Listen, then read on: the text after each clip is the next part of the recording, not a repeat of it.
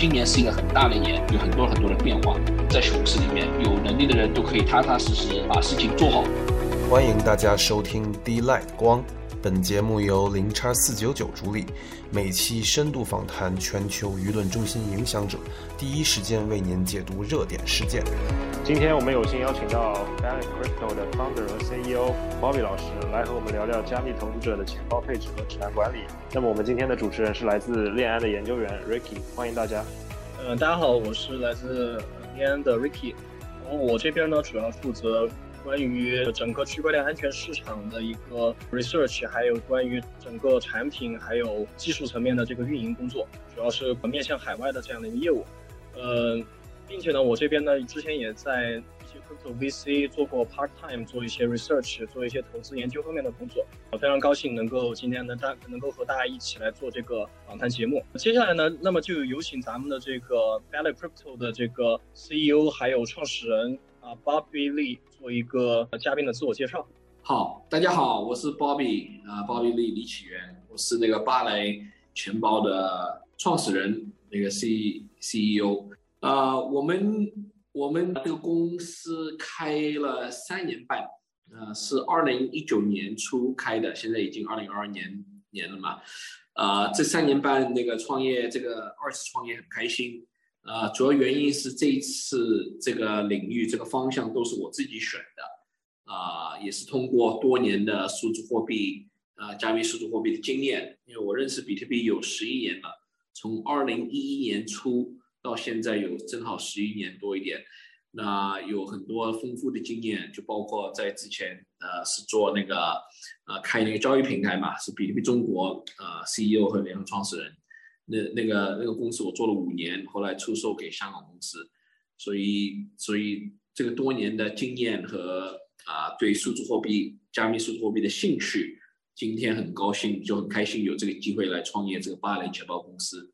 今天也很开心有这个机会来跟你们分享，呃，我们这方面的钱包的背景啊，这这个这个话题。不，有没有什么具体的你想听我介绍的或者背景？有没有什么哪方面需要我再补充的？嗯，那如果可以的话，您可以讲讲您在就是我看到您的背景，你有在那个呃 BTC Foundation 呃做那个董事会成员，能够讲讲您在这块的一些建树和一些比较有趣的经历吗？好好好，啊，对，比特币。是这个这个事情有点奇怪哦，因为是比特币本身是一个去中心化的，为什么它会有一个呃一个 foundation 是 Bitcoin Foundation？其实这个是历史原因，呃，从最早啊比特币大概二零一一年的时候，啊一零年一一年的时候，最早的一批早的玩家，他们就建立一个比特币的基金会，就是 Bitcoin Foundation，所以啊，所以那时候是有一个有一个组织。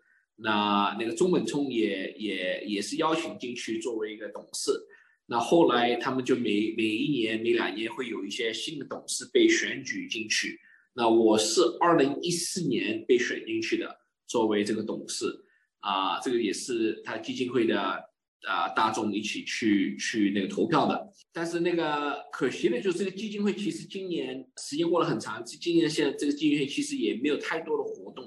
它理论上是对这个比特币对全世界啊来推广这个比特币和这个概念区块链概念，但真正来说已经已经没有太多的那个行动，因为那个它的它没有太大的预算啊这方面的事情，所以现在没有太多的事情做，但是以后再看有没有机会再把它分分再怎么说啊再再做起来吧。对，嗯，好的好的，感谢包比利的一个阐述哈。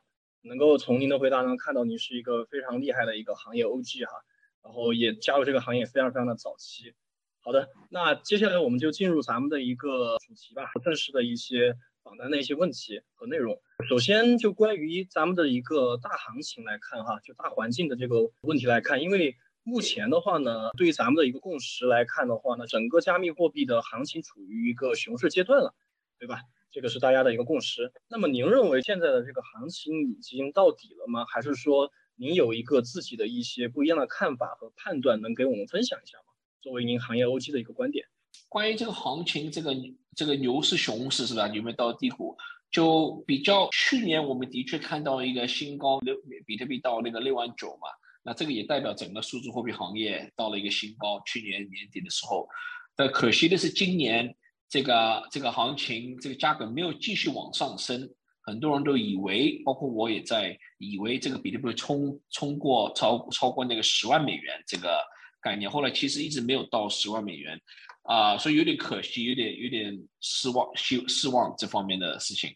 那后来五月份啊，行行业出了一些事情，关于那个 Luna UST 的事情暴跌，后来就整个行业这个价格都拉下来了。所以现在有些人认为是熊市，那我也不排斥，可能我们现在是熊市。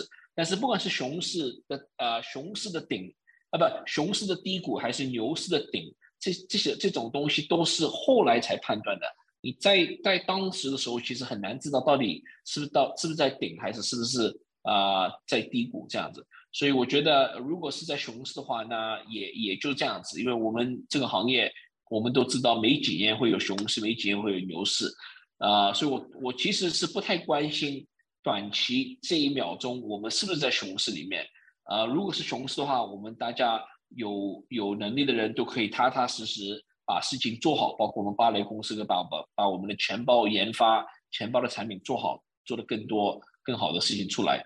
那那可能对炒币的人。那就熊市比较糟糕，很多人的资产呐，很多人的那个盘子里面的，不管是现金还是一些资产，都价估值都跌下来很多，可能有点有点那个失望。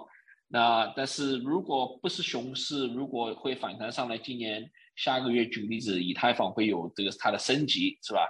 它的 POS 的转转变。那如果这个是带来一个好的消息，可能是给整个市场带来一个一个价格的提升。呃，如果就反正有有一些好的消息可以发生，但最终的话还是要看全球的那个宏观的环境、大大经济的情况。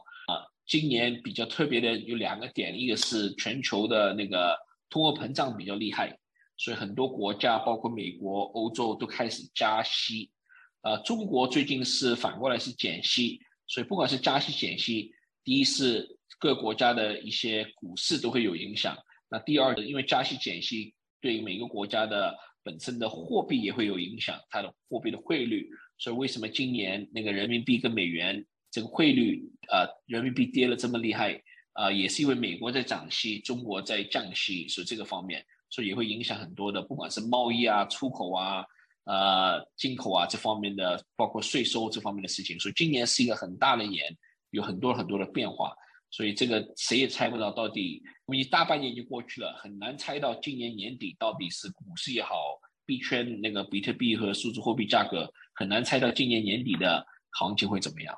嗯，好的好的，非常感谢啊鲍比利的一些洞见哈，就是说首先从宏观层面分析了这个加密，还有整个的金融市场啊，它的资金流向，还有就是美联储的一些政策。啊，并且也从您也从您自身方面，哎，如果说航天下咱们就做 builder 嘛，对吧？做一些呃对这个行业有意义的事情、有价值的一些项目，比如说您的这个啊 b a l l Wallet 这样一个啊 b a l l Crypto 这个公司做的一个钱包的这样一个服务的项目啊，非常好啊。嗯，好的，那这是第一个问题。那么第二个关于大环境的问题就是，比如说一些新公链哈，现在一些比如说像以太坊杀手啊这些，像 Solana、Avalanche 啊、Polkadot 呀、Cosmos、Near 啊。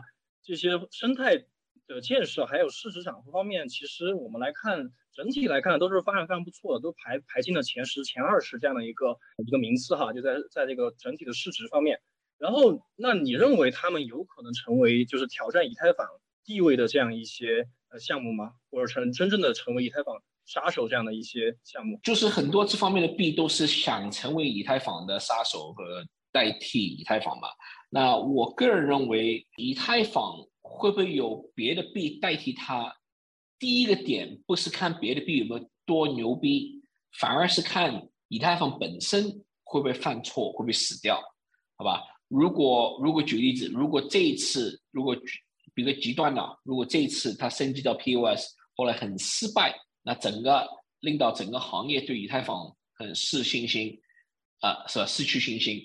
那这样子的话，才会有机会让一些新的那些呃链，一些也不叫新了，一些别的一些链、一些币来升上来，作为这个以太坊的一个代替它，作为作为这个互联网上的一个智能智能合约电脑这方面的虚拟电脑这样子概念。但目前来说，市场还是认为我们我们互联网上主要有一个这个标准，以太坊这个智能合约标准作为这个互联网上区块链啊的那个虚拟虚拟机器，好吧？如果反过来，如果以太坊升级了 PS 以后以后是越来越成功，它的它的那个叫什么？它的容量啊，它的 gas fee 啊，这方面都很很比较扩容性比较大的话。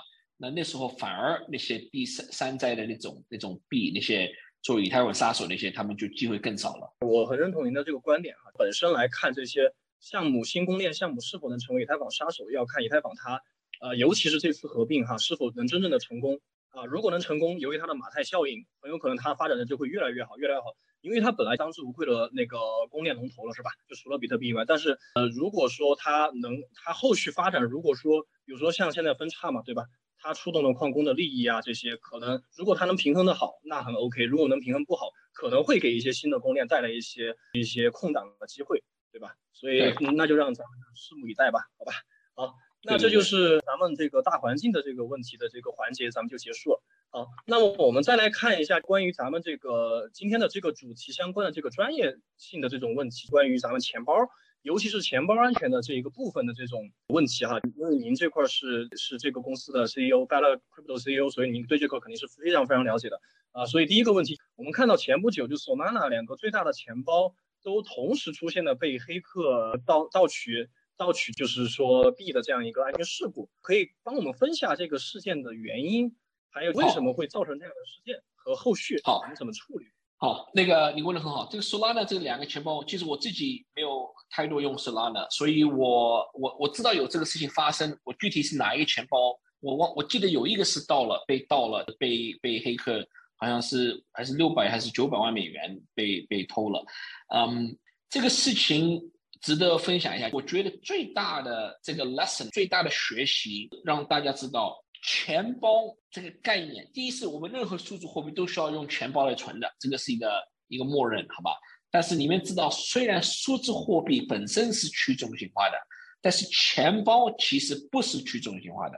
任何钱包或者说法是全部的钱包，其实都是中心化。不管你是钱包是托管的钱包，交易平台上的一些托管钱包，还是还是一些硬件钱包、非托管钱包，还是一些手机上的钱包。手机上也有托管，也有非托管，好吧？其实任何钱包的背景都是一个供应商提供的，不管这个是公司还是是一个一个一个团队，它开发软件，好吗？只要是钱包有软件有硬件，都是有人开发、有人有人呃设计的，所以这种都是中心化的。那有中心化的事情呢，有可能有人为的事情就有可能出错，好吗？所以任何的钱包啊，不可能是软件里面有有 bug，有代码上面有有错误。还是说，呃，固件里面有错误，还是硬件生产上有错误，还是平台上、服务器上是吧？在线的钱包交易平台上或者什么，所以这种钱包都是中心化的。那唯一你要考虑的，你的钱包到底是不是托管还是非托管？托管的意思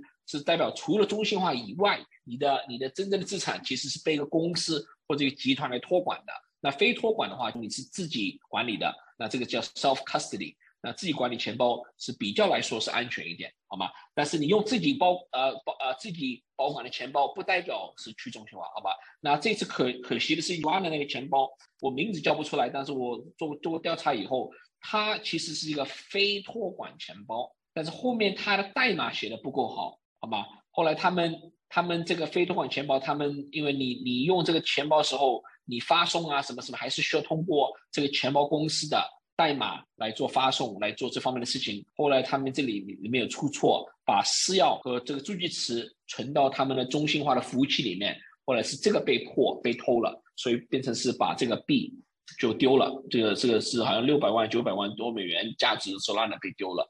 那这个这个第一是很可惜嘛，第二是很丢脸。这个团队怎么这么没经验？一个一个比较核心的一个事情都会出错。所以，包括我觉得这些投资人也比较可怜，投了这个理论上是这么好的项目，但是他们这个这个非那个中心化的啊，就不是说什么非托管的钱包也被盗币，这个真的是丢脸的事情。好，就说到这里，关于那个 Solana，对，所以钱包安全是一个很全面的事情。所以等一下可以，如果如果有更多的问题，我可以再讲深一点，关于整个全钱包的一个全面的安全，要真的是考虑全面，不只是考虑一一一个一个细的一个概概念。哦，非常感谢您的这个分享哈，就是我觉得非常的有新新新颖的点，就对于一些普通用户来说，因为。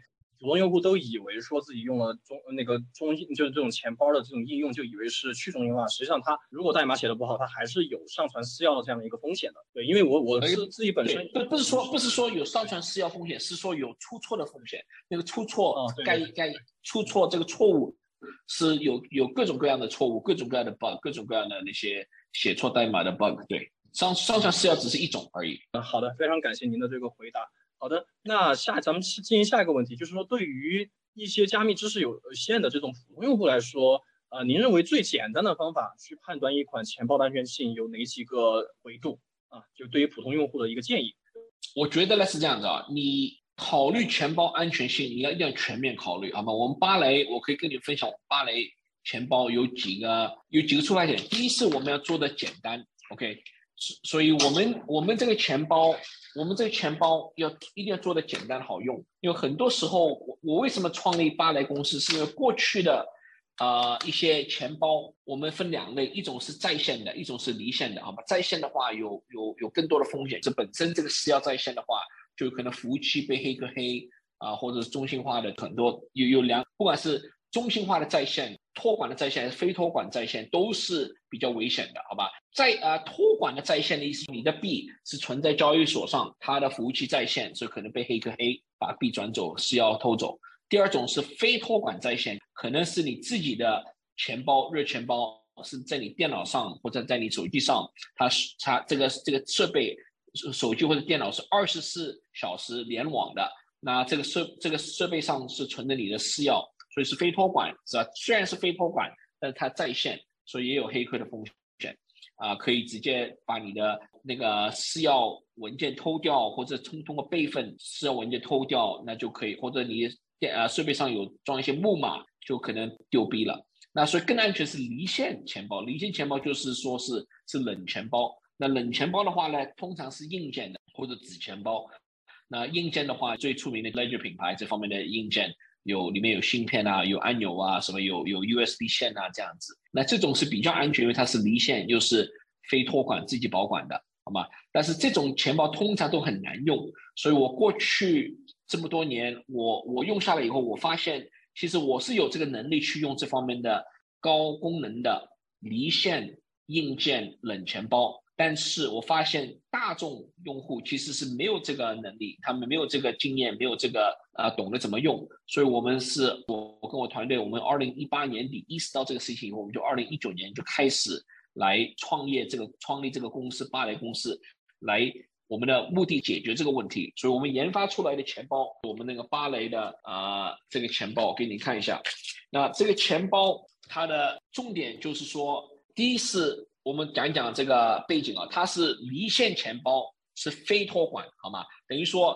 如果你用芭蕾钱包，你的资产是自己保管，就客户自己保管，是不让任何公司，不让芭蕾公司，也不让什么交易平台来保管的，自己保管，自己拿在手里。那第二，它是离线，代表这个设备本身是不连互联网的，所以是没有没有私钥被泄露这个这个可能性的，好吗？那啊，离线，离线和冷钱包，那。还有这我们我们的创新最大的创新，它有个功能叫即开即用。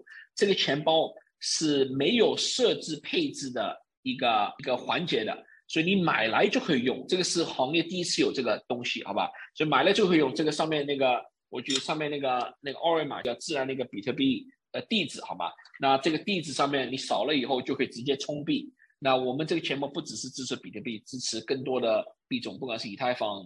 啊，莱特币、狗狗币什么 Zcash 啊，都支持的。那包括一些 NFT 啊，一些 ERC 二零啊，这些都支持。所以，所以这方面是很方便。所以我我觉得，你你安全考虑的话，你一定要考虑钱包要你能用安全。安全这个概念其实什么？其实这个安全是有个维度的。如果如果我举个例子呢，啊，我们好飞机呢，开飞机和开车是吧？或或坐自行车，好吧？我们三个那个交通工具啊，或者走路吧，最低级是走路，走路坐自行车，呃，不就开自行车，再开车、汽车，还要开飞机，好吗？理论上是飞机最快，是不是啊？或者摩托车比那个就飞机、摩托车，再是再是汽车，再是自行车，再是走路，这个速度很快，是吧？但是你如果你没有这个能力去开飞机，你没有这个能力怎么去开那个摩托车？你不会开车，那你这个情况下你还是更安全的，还是那个那个开自行车或者走路？你懂我意思吗？所以你的安全能达到什么安全是凭你的能力，不是说凭这个设备安不安全。我飞机很安全，但是如果这飞机让你开的话，就肯定不安全了，肯定要撞撞飞机，肯定要掉掉下来的，是吧？摩托车很安全，或者说汽车很安全，那如果小孩子他不会开的话，这个车还是要撞车的，好吗？所以到后来要看这个驾驶人他有什么能力。所以，所以我我想提的是第一个点，那种安全的钱包，不管是软件的 M Token，还是那个 MetaMask，还是 I'm 啊 I'm Token、I'm TP TP 钱包，还是硬件的 Ledger。Treasure 一些一些库存钱包，好吧，包括一些交易平台。到后来，如果你不会使用，你是没有真正意识到它这个钱包产品背后的一些配置设置、全面东西，你不会用的话，到后来是假安全。所以，我我在公司里面，我们常常推一个概念，就是假安全。假安全这概念给到用户一个感觉是安全，其实是不安全的，好吗？这个是最可怕的事情。所以我们。芭蕾呢，我们是，我们是非常反对假安全，所以我我觉得行业里面很多的钱包产品，他们都是推的都是假安全，说法是安全，但到后来用户如果用的不好，不会用的话，其实很假的安全，所以这个是一个很大的概念。所以我们推的东西是比较简单，我们的目的让任何人，不管你是小孩子，还是九八岁、九岁、十岁，还是你是老年人。六六十多岁、七十多岁、八十多岁，甚至九十多岁都能用，好吧？所以不管你是读什么书，你有没有大学毕业，有没有高中毕业，你有没有数字货币的经验，你有没有计算机的经验，有没有加密货币的经验，不管怎么样，我们的钱包是能让你方便用，这个是我们的真正的实体安全。我先讲到这里，你有有什么问题，我再继续讲。非常非常专业的回答。你从一个是从就是这个从专业的角度去诠释如何判断钱包安全性，并且你还用了很形象的比喻，呃，来诠释对于普通用户来说，能够用更通俗易懂的这种语言去诠释怎么去判断一款钱包是否好的。那刚才嗯，对这个是回答是对于咱们普通用户来说的这个一个维度。那么我们接下来的的一个问题是。对于一些对这个领域比较有了解的，甚至于在狂热参与的这样一些群体哈，就比如说像交易场，像那种 DeFi 链上的交易或者 NFT 的交易交互，甚至是撸空头这种行为啊，但这种情况下的话，您知道咱们不可能就一直用冷钱包对吧？这种情况我们是必须要联网的，就是必须要跟网络进行交互，您才可以用这个热钱包来进行交易嘛，对吧？或者 NFT 或者 DeFi 的这种。对，那像这种情况的话呢，我们应该配置哪几种类型的钱包？然后怎么去管理这些热钱包跟网络连接的钱包的安全性？就最大程度的去去保护他们的安全，或者是要被泄这个这个要一些教育学习，好吧？所以行业里面这个也是最大的挑战，要足够的教育，足够的学习。用户，你你们新的用户小白是吧？是小白嘛？新的用户过来这个这个行业想赚钱想投资，第一件事情你们自己知道自己。什么是比较没有经验的，好吧？所以你们对数字货币没经验的话，你不要乱乱来，要真正的花一点时间去学习一下。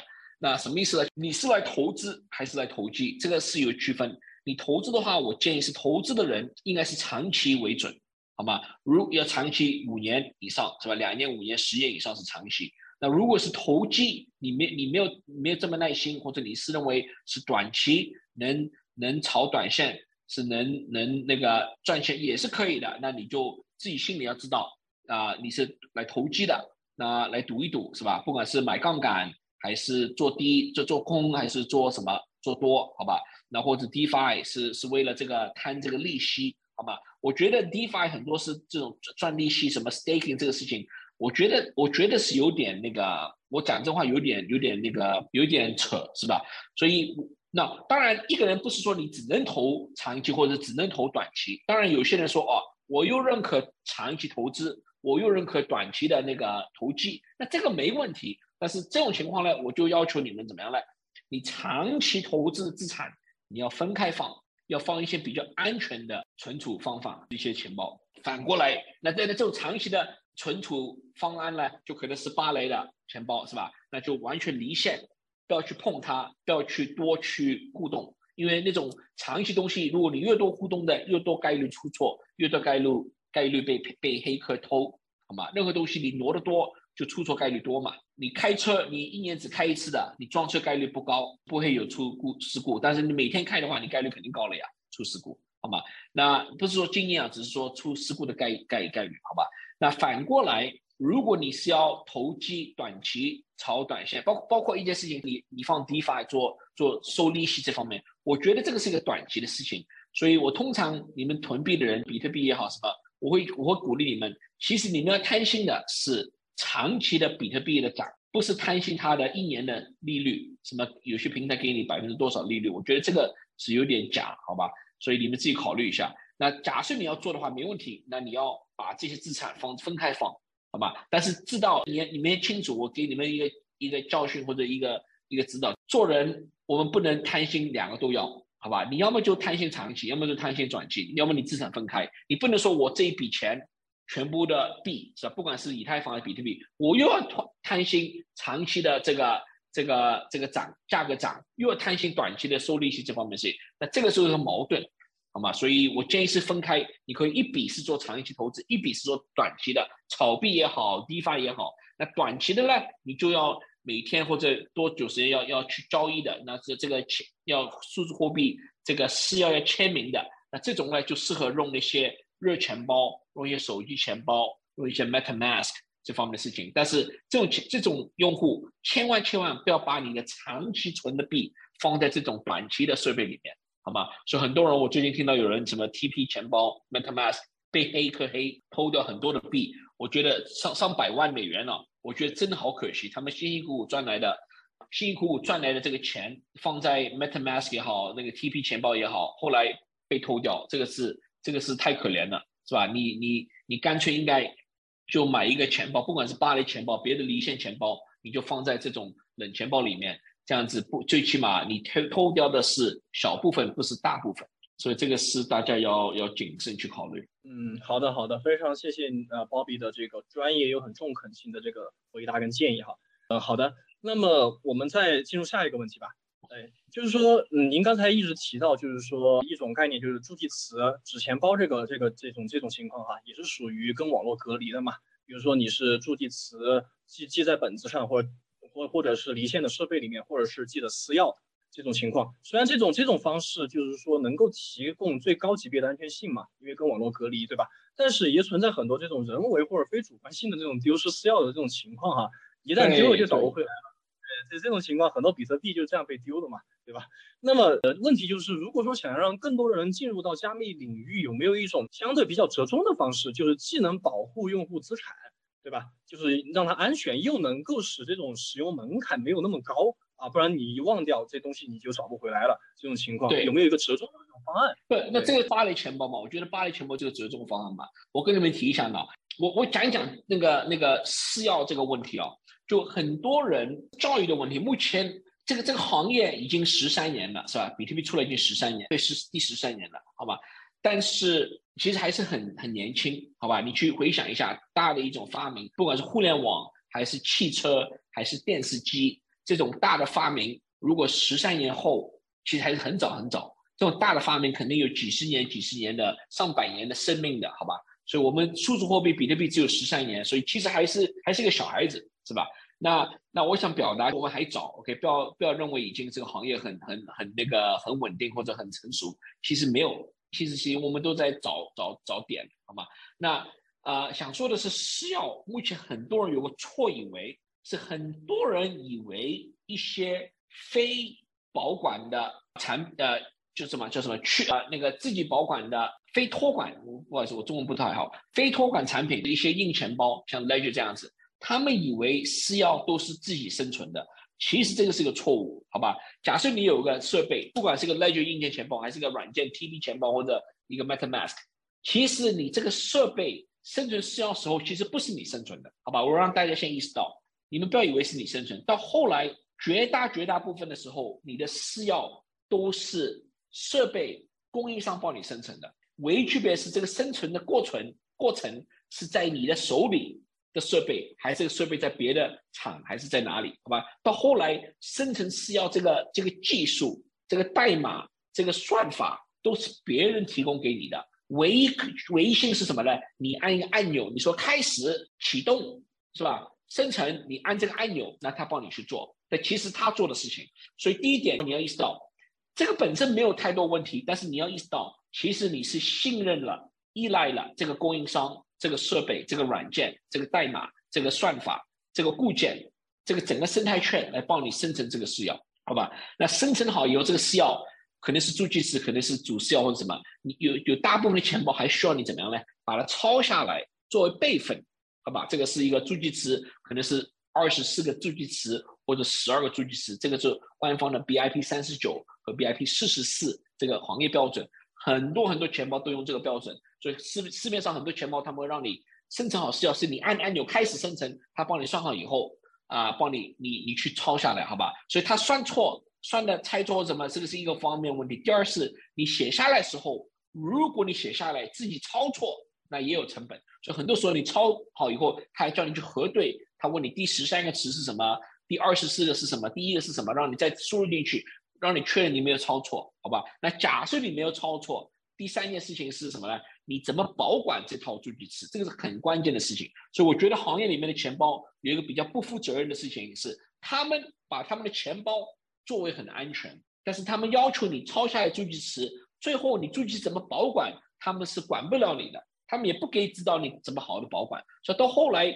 有一个东西很安全，但是有另外东西非常不安全，就搞到后来整个加起来是最弱的这个部分说的话算，所以是不安全的抄下来注记词怎么保管，这个是最弱的地方。所以你钱包怎么安全都没用，因为你助记词不安全的话，你整个整套系统都是废掉，后来被偷币丢币都是这个原因。好吗？所以我我鼓励大家，你们用那种钱包，你们不要听到那种假安全的概念，说哦这个钱包很安全。到后来，如果你不懂怎么抄下来助记词，不懂怎么保管安全的保管助记词，到后来都是假的，都还是被盗，还是被偷，好吗？所以我们八类钱包有个特点是什么呢？我们知道助记词抄下来是一个是一个比较麻烦的一个环节，是一个很麻烦，也是个很危险的一个一个概念。为什么呢？因为很多人做错，没有保管好。所以我们的钱包从第一天我们发明这个东西，我们就不允许、不要求，也不是不允许啊，我们是不允不要求你抄下来这个备份钱包。所以我们上面的私钥，第一是发的公司是不生成私钥，我们生成的给你的是随机数，好吧？任何的私钥怎么生成呢？是靠随机数，英文叫 entropy，是 random number generator。电脑里面有个芯片也好，有个代码，有个有个算法，它把把很多号码捣乱起来，再抽出来一些号码。好吧，这个随机数抽出来以后，就成为你的私钥。那我们帮你算出来两个随机数，是我们有两个工厂，各工厂算出来一套随机数，并合起来，让你用户自己用的时候，你再把这个随机数里面的啊内容合起来，用这个算这个这个加密算法把它合起来以后，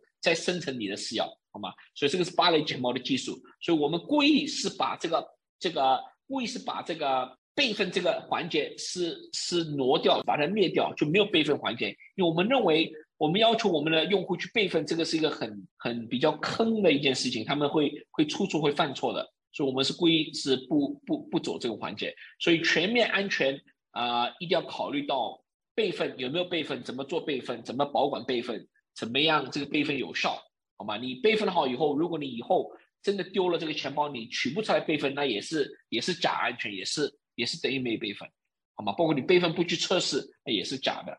所以这方面是是其实水很深的。明白明白，非常的有见地啊！那这个观点也是在也是让我学习到了很多哈。就是说您的这个 Ballet 这个 Crypto 这个钱包，它不是用生成私钥的方式，它是生成随机数啊。这样从技术层面的话，就更能够让用户更加的放心它的这个安全性，能够更加的去信任这个钱包的这个 Vendor。对吧？就是钱包的供应商啊，而不是说是呃觉得哎生成的这个算法有没有问题啊？甚至于有些钱包供应商可能会会这样做，会让一些可能稍微懂点技术的一些人员会有一定的这样的担忧。所以说，所以你们这边也学到了。对我，我再补充一个，你们知道一个概念，你们知道你们用的钱包，你是必须要信任这个钱包的供应商的，好吧？不要不要你错以为，不要错以为哦，这个钱包是去中心化，没有这个概念的，好吗？任何钱包只要是他卖给你的，他制作的，你要信任他。